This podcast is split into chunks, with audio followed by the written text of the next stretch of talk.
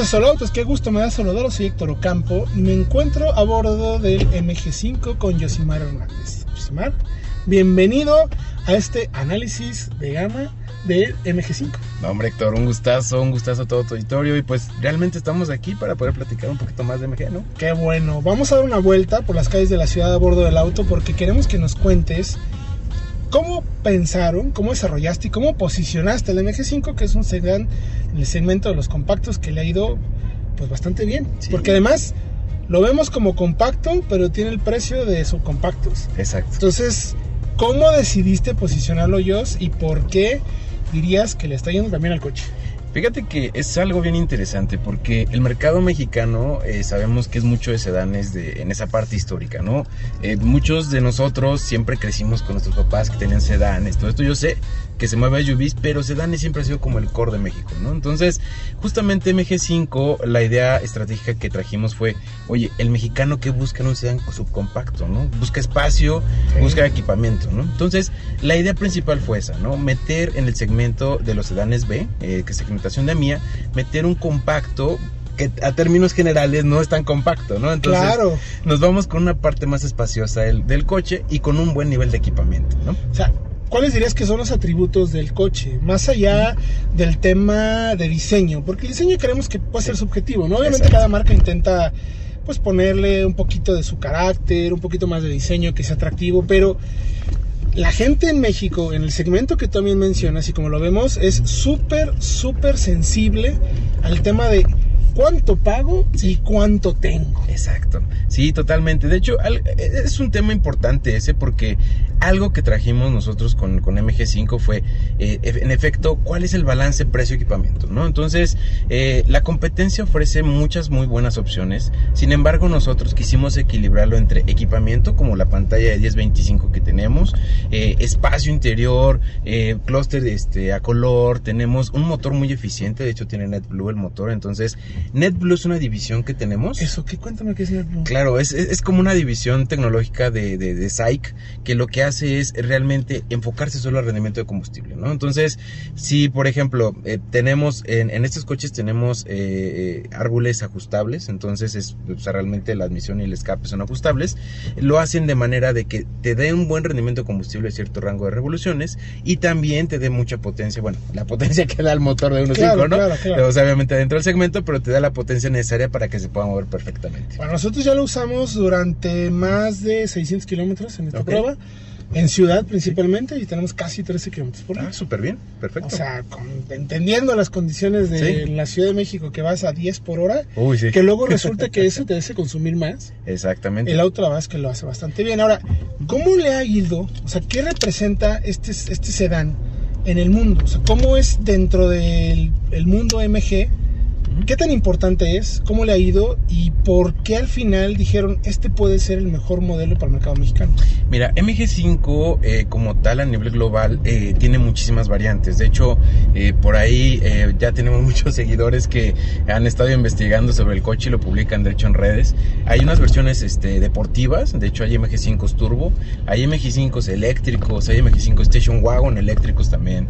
Eh, pero realmente MG5 como tal, lo que nos nos, da a nosotros, como en este caso en MG México, esa versatilidad de poder de diferentes mercados eh, cuál es el, el, el, este, las especificaciones exactas que necesitamos. ¿no? Entonces, eh, con este portafolio tan grande pues, de, de, de, opciones y oportunidades que tenemos, elegimos las características que el mercado mexicano requiere y para así poderles traer eh, el, producto que tenemos actualmente. Ahora, en desarrollo, nosotros es que somos un medio que nos interesa mucho el tema técnico, o sea, no nada más eh, que sí, que no.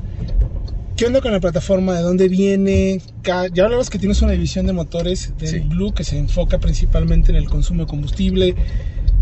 ¿Cómo está colocado el auto? O sea, ¿Cómo lo desarrollaron? ¿De dónde viene? ¿Qué plataforma tiene? Para que la gente entienda pues justo qué coche es, más allá de que si viene de China, uh -huh. que si la marca es británica, en términos de fierros, lo que -huh. nos gusta a, sí, sí, a los sí, medios de comunicación como nosotros. ¿Cómo está fabricado? ¿De dónde vienen las patentes? ¿Cómo se hace el auto? Mira, eh, es algo bien interesante porque eh, mucha gente pensará que un coche simplemente decimos, ah, sí, tráetelo de China y véndelo aquí y ya, no. Pero realmente lo que hacemos es un trabajo que va atrás casi dos años aquí localmente en México para homologar el coche. Eh, curiosamente, mucha gente se preguntará a veces cuando ve un vehículo en México que vale, pon tú, el MG5, ¿no? Que vale 264 el style de entrada, ¿no? Entonces, cuando tú lo ves en otro mercado, vamos a decir el mercado de China, ¿no? Y tú lo ves y haces la conversión es, oye, ¿por qué allá cuesta 190 mil pesos, ¿no? Eh, si es el mismo coche, ¿no? En, en, data técnica tú lo ves y dices, oye, es el mismo. Realmente para México en específico nosotros tratamos de meterle eh, eh, equipamiento que es distinto, ¿por qué? Por las condiciones geográficas del país y ah. climatológicas. Este tipo de coches se llaman, es para un mercado GCC que es un mercado GSC, son mercados eh, que realmente necesitan, por ejemplo, para el caso de México, redadores más grandes, condensadores más grandes, compresor de aire acondicionado más grande. Eh, caso de, neumático, necesitamos neumáticos que resistan mejor las condiciones, amortiguadores son más firmes, la calibración de la computadora es distinta. ¿Por qué? Eh, México es bien curioso en cuanto a cómo se maneja, ¿no? O sea, en la Ciudad de México, aquí donde estamos, estamos a 2.220 metros sobre, sobre, el nivel del mar pero el clima, siéntelo, se está haciendo un calorón, ¿no? Sí. Entonces, cuando tú vas, por ejemplo, a China y te vas a 2200, se está congelando, ¿no? Entonces, claro, claro. Para, para ellos, cuando mandamos al equipo para traer aquí, para que puedan hacer todo el testing de calibración de computadora, transmisión y todo, para ellos les resulta muy interesante México por eso, ¿no? Somos un país difícil para muy las difícil, ¿no? Exacto, muy difícil. Entonces, y lo vimos, por ejemplo, cuando recién empezó la Fórmula 1, ¿no? Que tenían ahí temas de frenos y todo eso. Claro. Entonces, nosotros también para traer un producto de venta masiva, lo que hacemos es precisamente que tenga todas las condiciones necesarias por si el cliente se quiere ir a Veracruz, se quiere ir a Mazatlán, se quiere quedar en Ciudad de México, se quiere ir a Toluca, donde quiera, el coche debe funcionar de la mejor manera. Ok, ¿y cómo lo ves frente a la competencia? Porque la competencia tiene top sellers muy fuertes que se han posicionado rapidísimo. Exacto, sí, de hecho la competencia, eh, mira, eh, la competencia tiene su portafolio y su estrategia, ¿no? Entonces, nosotros lo que buscamos precisamente con MG5 es eh, ofrecerle esos ciertos ítems que gustan del segmento que está arriba, ¿no? Por ejemplo, puedes ver aquí la, la diferencia de texturas que tenemos, un poco de material suave en el tablero, en tapas de puertas. Entonces, realmente algo importante para nosotros es cómo el usuario va dentro del vehículo, ¿no? Porque al final del día te la lleves adentro, ¿no? Sí, Aquí en la Ciudad de México. Entonces, entre más tengas más opciones de que tú te sientas a gusto dentro del vehículo, pues está padre, ¿no? Porque eh, hay otros vehículos de la competencia que son negros, ¿no? O sea, totalmente negros, entonces son aburridos. Entonces lo que buscamos es este contraste de colores, contraste tonal, porque al final eso es lo que te va a ayudar a sentirte bien dentro del vehículo pasando tanto tiempo, ¿no? Y el tema de ensamble me llama particularmente la atención, porque luego, eh, quizás uno de los puntos más difíciles para una marca es cómo hago un coche accesible en precio, pero que esté bien terminado, o sea, que no me sienta que estoy en un coche barato. Exacto. La verdad, o sea, porque hacer un coche barato, pues fácil. Sí. Pero hacer un coche accesible que no se vea barato, pues como que tiene su onda, ¿no? Sí. O sea, no es tan sencillo. Exacto, sí. De hecho, por ejemplo, todos los coches de, de, en este caso que producimos en las plantas de SAIC, todos, todos, todos siguen un proceso de, eh, bueno, se llama eh, long term eh, usage, que lo que hace es hacer que los componentes, o sea, ver qué tanto empiezan a, rendir, ¿no? Si tenemos un tema, por ejemplo, con las manijas, ¿no? Que ya ves que hay muchas marcas de, pues, de la competencia que de repente las se te cae en la mano, ¿no? Dice, órale, o se zafa, ¿no? Algo así. Entonces lo que hacemos es tener ciclos de vida de todos los componentes para poder ofrecer la garantía que tenemos.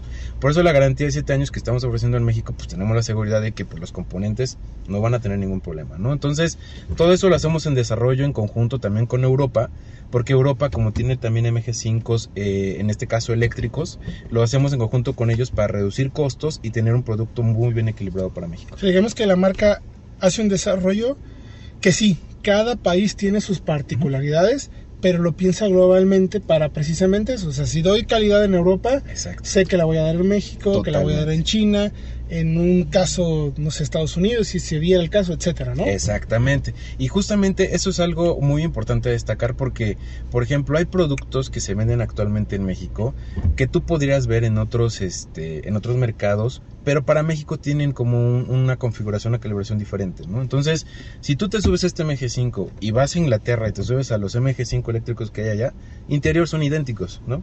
Calidad de vidrio son, son, son los mismos, tienen, están laminados, de hecho, nosotros podemos destacar algo mucho que, digo, lo vivimos con varias de las pruebas que hemos tenido, eh, nuestros coches son, eh, la insonorización es muy buena.